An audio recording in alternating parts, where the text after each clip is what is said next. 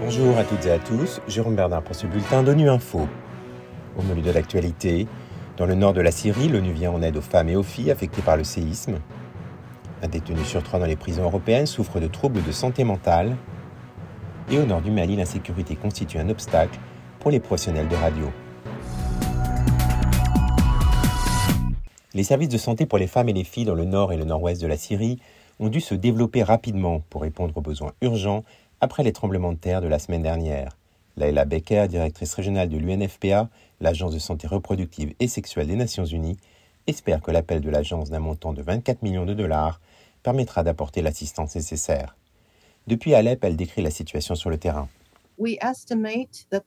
Nous estimons qu'il y a environ 130 000 à 140 000 femmes qui sont en âge de procréer et qui ont besoin de soins médicaux et de protection contre la violence basée sur le genre. Parmi elles, on estime que 40 000 dans l'ensemble des territoires syriens sont actuellement enceintes et accoucheront dans les trois prochains mois. De nombreux établissements que nous avons visités sont déjà dépourvus ou endommagés, voire les deux, leur stock de médicaments ne permettant même pas de traiter des choses très basiques comme la grippe, sans parler de quelque chose d'aussi compliqué qu'une césarienne. L'appel ne couvre que les trois prochains mois et ne répondra qu'aux besoins urgents très essentiels. Et nous travaillons en collaboration avec le reste de la famille des Nations Unies, avec l'UNICEF, l'OMS, le HCR en particulier, sur des questions essentielles concernant les structures d'accueil, l'eau et l'assainissement. Beaucoup des abris que nous avons visités n'ont pas d'installation sanitaire et pour une femme dont beaucoup sont enceintes, elles sont confrontées à des circonstances terribles.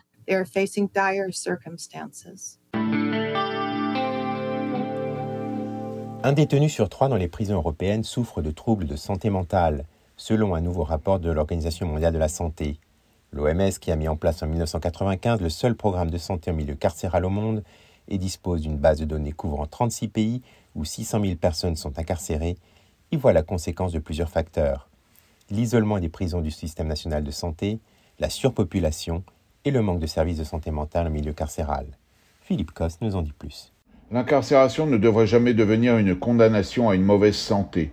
Tous les citoyens ont droit à des soins de santé de bonne qualité, quel que soit leur statut juridique, a déclaré le docteur Hans-Henri Klug, directeur du bureau régional de l'OMS pour l'Europe, en révélant que les troubles de santé mentale, qui touchent 32,8% des détenus européens, constituent l'affection la plus répandue en milieu carcéral.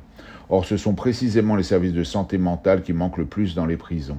Le rapport souligne aussi la déconnexion des services pour détenus du système de protection de santé générale des pays et recommande que les autorités sanitaires normales, mieux que les seuls ministères de la justice, s'attellent aussi à ces priorités. Autre problème grave, la surpopulation des prisons, qui touche officiellement un État sur cinq en Europe et contribue lourdement à ces pathologies, illustrées par un taux de suicide en prison bien supérieur à celui du reste de la population. Le rapport suggère d'y remédier par des mesures alternatives non privatives de liberté pour les infractions qui ne représentent pas un risque élevé pour la société et par des mesures de réinsertion diminuant les risques de récidive. Nous revenons sur la journée mondiale de la radio qui a été célébrée cette semaine sous le thème Radio et paix. À Gao, au nord du Mali, l'insécurité constitue un véritable obstacle au travail des professionnels de radio. Comme l'explique le journaliste de la radio Naata, Ali Ibrahim Maïga, les menaces et intimidations contraignent les agents des radios locales à l'autocensure pour sauver leur vie. Il est au micro d'Issa Mahamar Maïga de Mikado FM.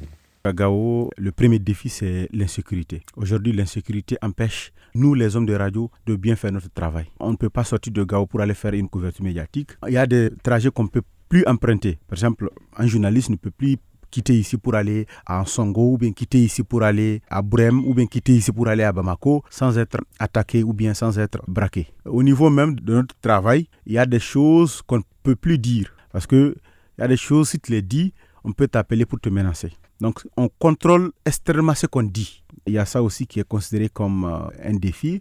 Les hommes de radio ici à Gao ne sont pas dans les conditions qu'il faut. Nous ne sommes pas payés par mois. Nous n'avons pas d'assurance. Voilà. Si tu tombes malade, tu es obligé de te débrouiller. Ça, ça peut jouer sur la qualité du travail que nous faisons. Donc, voici un peu les défis auxquels euh, les hommes de médias nous sont confrontés ici à Gao.